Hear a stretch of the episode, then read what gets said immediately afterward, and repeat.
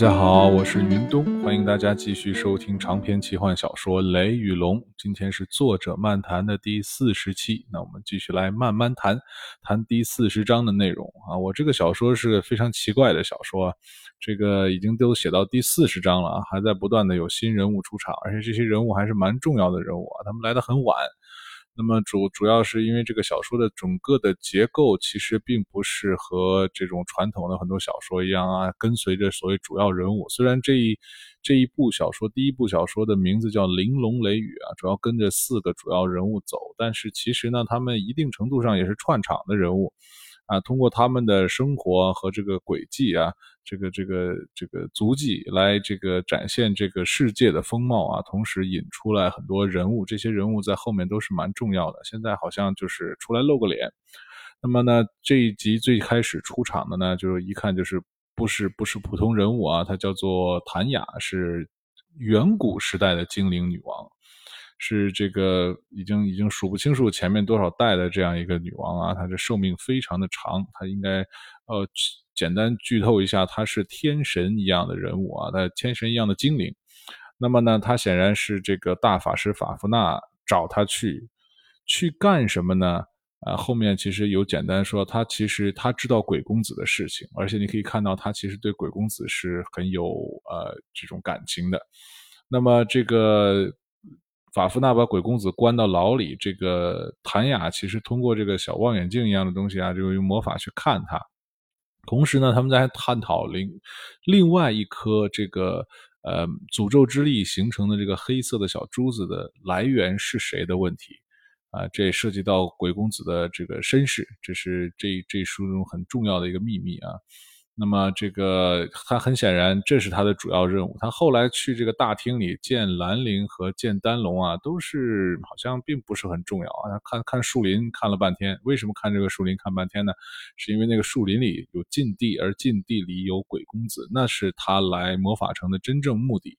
但是呢，他表面上呢，其实又是来教兰陵暗系魔法。他教了吗？他其实没教啊。这个指点丹龙了吗？其实也就随便说了一句话啊。这个兰陵其实真正重要的是得到了一个很重要的武器，叫做龙骨匕首啊，是个很很厉害的远古兵器。你想想，这个从精灵女王手里拿来的东西啊，肯定不是凡俗之物。那么丹龙呢，就得到了一句话。这句话呢，哎，怎么说呢？后面说有点用啊，但是用处不大，一般般。那么呢，这个呃，谭雅后来就走了。走了之后呢，又来了个人，只不过这个人从头到尾啊，没有没有露出呃，应该说被发现了，但没有真正露出行踪。那么就是杀手行会的会长查理曼尼，不知道大家记不记得这个人物啊？这个这个人物在前面的章节，在决裂场峰会中其实出现过。他是也是个非常厉害的人物啊，可以看到他是大法师的朋友，是这个级别的人物。那么他是这个全世界应该说最厉害的杀手，他也来看一看啊，这个丹龙和兰陵二人的身手啊，这个发现这个兰陵的这个嗯侦测能力非常的强，在别的人可能还似有似无的时候，兰陵非常准确的发现，不但发现有人，他还看到了位置，只不过这个呃。查理曼尼实在是太强了啊！这个他可以让人就是无法试探到他。最后你看这个兰这这一段，我觉得我自己设计的还挺有意思。我不知道有没有别的人这么设计过这样的招式啊？就是兰陵正在切肉，他这个手上有一把餐刀，唰的一下像飞刀一样扔过去，在所有的人看来，这把刀就是飞过去了，然后定在了这个一个一个木木木木头上面。那么这个看起来好像没打中啊，其实呢。这个刀的位置其实飞得相当的准，只不过这个被这个飞刀这个袭来的这个人啊，实在太强了。他能够放出一把假的刀，他接住了真刀之后，放出了一把假的刀，以一样的速度、一样的方向飞出去，让人感觉他好像是不存在的，穿过了。啊，这是间接的展现这位啊杀手之王的这个能力啊。那么后面呢又来人了，这个人呢还级别不够这个大法师的朋友，他是大法师朋友的弟子，这在往后其实是个很重要的人物，在尤其是在第二部里面是个特别重要的人物啊。我先剧透一下，他是叫做金刚，他的这个师傅叫松家活佛，是个大人物，呃，大概是大法师这个级别的大人物，稍微弱稍微低一点应该说。那么他是这个松家活佛的首座弟子。他来干什么呢？他来看看这个大法师新收的这个四系人类，就是丹龙到底是个什么什么成色啊？可以看到这个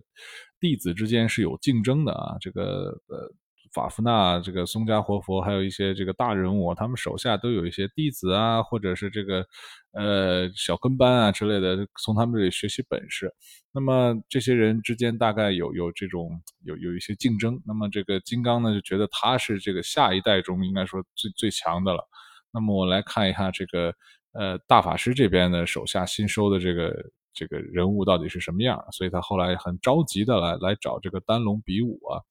啊，不知道大家注意到了没有？这个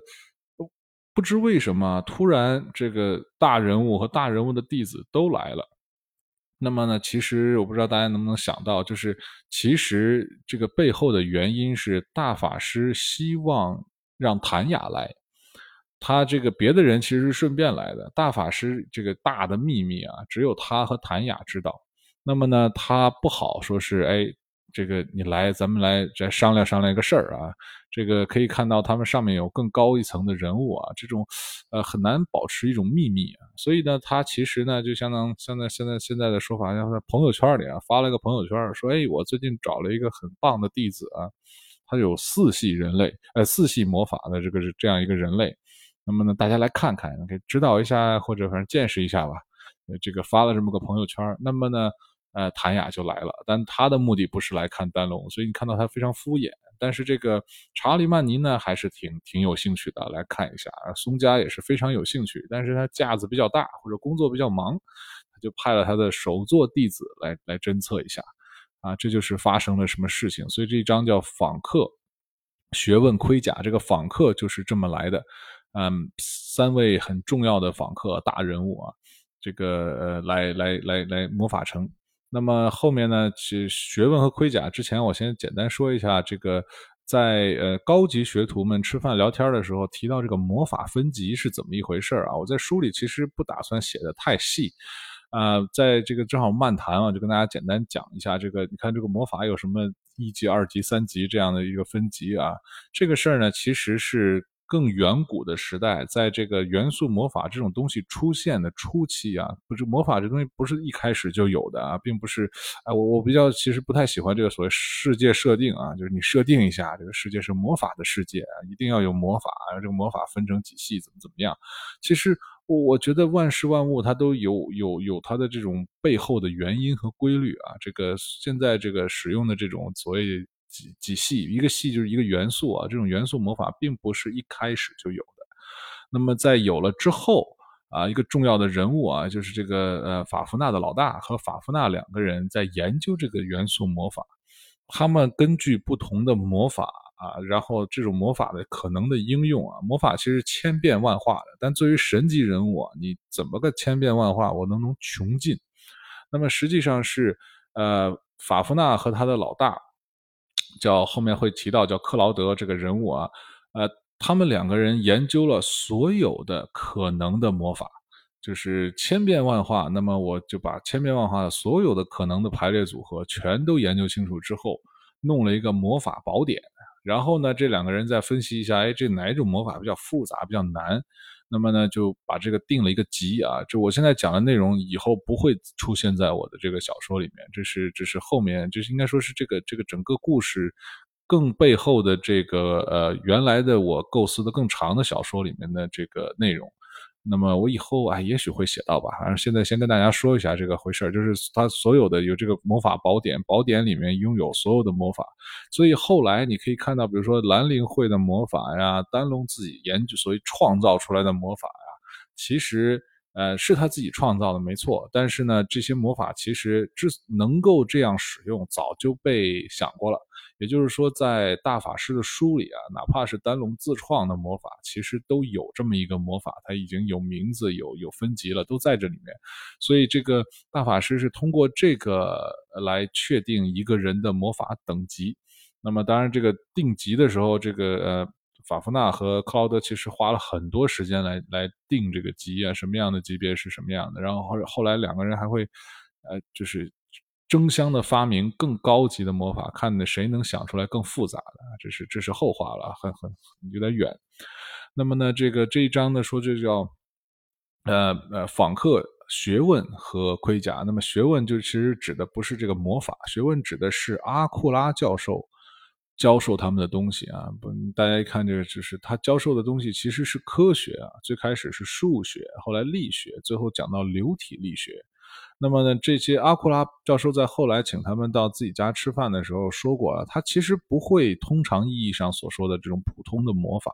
他会的其实就是我们现在人类社会啊真实世界所说的，其实就是科学。那么，在我这个奇幻世界里呢，所谓魔法也好啊，武术也好啊，还有这个所谓科学，它其实都是人类知识的一部分啊，都是相互联系的，并不是说完全平行的。它们本质上都是人类对同样的一个世界的不同的理解的方式。那么，尤其是到这个后面，这个丹龙很受益啊，他从这个阿库拉教授这里学到了这个流体力学之后。他用应该说用科学的知识来理解他一直没法理解的这个元素魔法，因为这个法夫纳不是一个优秀的老师啊，所以他对元素魔法其实一直都一知半解，从头到尾都是这样。那么一开始他靠这个武术啊，武术的内功。来理解这个魔法体系，之后之后呢，又从阿库拉教授这里学科学来理解这个魔法体系，啊，我这里面我不知道这个是不是所有的人都知道，可能不是太常识性的一个知识啊，就是这里面提到的这个流水的湍流啊，并不是我发明的这个奇幻世界的东西啊，湍流是现实世界的流体力学中研究的一个题目啊，呃，是我觉得流体力学中非常迷人的一个部分。就是这个高速流动的水啊，它会分层，而层与层之间呢，会产生这种不可预测的漩涡，从而导致整个这个水的流动的形态啊，变得非常难以琢磨、难以预测。啊，湍流广泛存在于我们真实世界中啊，有很多很多研究在这方面，同时也是想办法用避免湍流啊。那么这个在当然，在我奇幻这个这个小说中会。更进一步和说有这个那的水是有湍流的，但是精灵之水不一样啊！精灵之水都叫水，但是它不一样，它是接近于超流体的，就是它没有什么粘性，没什么粘性呢，它也没也不产生湍流。这也是为什么解释了之之前为什么一开始这个兰陵会了水系魔法之后啊，能够用利用丹龙气息的这种理论来形成水兽，就是这个用水做的这种。这种这种动物啊，那么这个丹龙就做不到，丹龙后来才才做到的，就是就因为就它的水和丹龙的水不一样，但丹龙呢其实有办法，它没有它有一点点精灵之水的能力，但很弱啊，它的主要的能力来自于它突然发现把这个精灵火焰啊，它从伊涅斯这里意外获得的这个火焰和普通的水混合之后呢，能达到类似的效果。它的这个呃湍流也会消失，所以呢才会让它后来后来能够制作这个阿库拉战甲。那么在之前又有一个小的这个呃，应该说一个一个不太重要的点啊，我在作者漫谈里简单说一下，就是哥布林这个种族啊，不知道大家注意到没有？这个兰陵提过这个这个种族。那么呃。首先说一下哥布林这个名字啊，是个很常见的这个应该说西方神话中广泛使用的这么一个种族。这个种族具体什么样呢？其实不同文学作品中略有不同啊。但大概他们是相对比较矮小的，智力却比较高啊。然后呢，呃，品性不那么好的这么这么一个种族啊。啊，那么在我的书里，其实呢，简单一提，因为这也是大的故事背景下摘出来的，我在后面的书也不会仔细讲。简单来说呢，在我这部小说里啊，哥布林呢是是大概形象是是我之前介绍这个样子，他们生活在地下和近地下，后来呢，因为这个很多物种啊移这个移民到地下之后呢，把他们驱逐到更深一层。他们吹入到更深一层之后呢，到了这个穿过了这个叫岩溪地层之后呢，进入了更下一层的这个地方啊，这个然后之后被奴役之后反叛之后又被杀光了，所以呢，哥布林几乎就灭种了，消失了啊。这个故事呢，我在第三部会简单的提一点点，因为不是重点，所以就不说了。所以在这个嗯。在作者漫谈里简单跟大家说一下啊，他们是个就应该说是呃科技高度发达的这么个种族啊。曾经因为他们生活在浅层地表，所以跟人类啊、跟兽人啊、跟精灵啊有非常呃多的联系。后来他们比较倒霉啊，这个浅层地表被占领了，占领之后，他们只好往更深处搬啊，一层一层搬下去就很可怕。这个我这个世界中呢，这个并不只有地表一层啊，也不是地表地下这么简单，那地下层有好几层，嗯，稍微有点复杂。那么我们这个《雷雨龙》这部书会稍微讲其中的几层啊，不会讲全部。那么最后呢，简单介绍一下这个阿库拉战甲。阿库拉战甲是以这个教授的名字命名的啊，它是用水，是用类似于精灵之水这样的超流体做成的，可以高速流动的，在身上保护这个丹龙的这么一个水水系盔甲。这个盔甲最大的特点就是因为水高速流动，它这个可以吸收进攻过来的力量。你看他和金刚互相这个对打的时候啊，金刚后来发现越打这个甲越结实啊，这个而且无处着力，它因为高速运动的，你一碰上之后啊，就是就像打到一个高速旋转的陀螺上一样，你一下就会弹开了，你的力没有办法真正的深入到这个盔甲的内部，而你这个稍微给了这点力呢，还帮这个盔甲更进一步加速，越来越快，越来越猛，非常难以对付啊。直到你，当然你拼尽全力，像金刚这样的人物啊，非常非常的厉害。那么他拼尽全力的话，是能够打穿这个战甲的。但是这个战甲还有一个特性啊，因为就是这个它有一个这个反噬的漩涡，因为它是水系魔法嘛，它因为是高速旋转的。当你推到极致的时候，哎，确实这个甲是会破的。那那破之前，最后的这个力量它要有一个出路啊，这个力不会凭空消失。所以呢，它最后的出路就是把这个。丹龙身上的水啊，变成一个非常强力的，像刀一样的漩涡，在丹龙周围转这么一圈啊，速度力量极大，而且呢出其不意啊。金刚可能如果有有防备还好一点，他完全没有防备，一拳打下去，没想到是这种效果啊，所以这个胳膊就断了啊。当然，嗯，我先简单剧透一下，有兰陵在，问题不大啊。